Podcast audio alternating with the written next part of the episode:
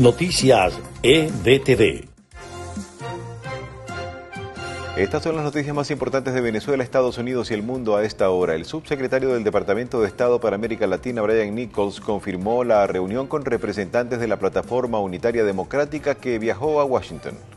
La plataforma unitaria dio a conocer el reglamento que permitirá a la Comisión Nacional de Primarias poder organizar el proceso para elegir al candidato unitario que hará frente a Nicolás Maduro.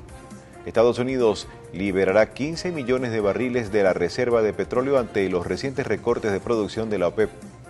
Este 19 de octubre se conmemora el Día Mundial de la Lucha contra el Cáncer de Mama y en Venezuela los costos de los tratamientos limitan la esperanza de vida de quien lo padece.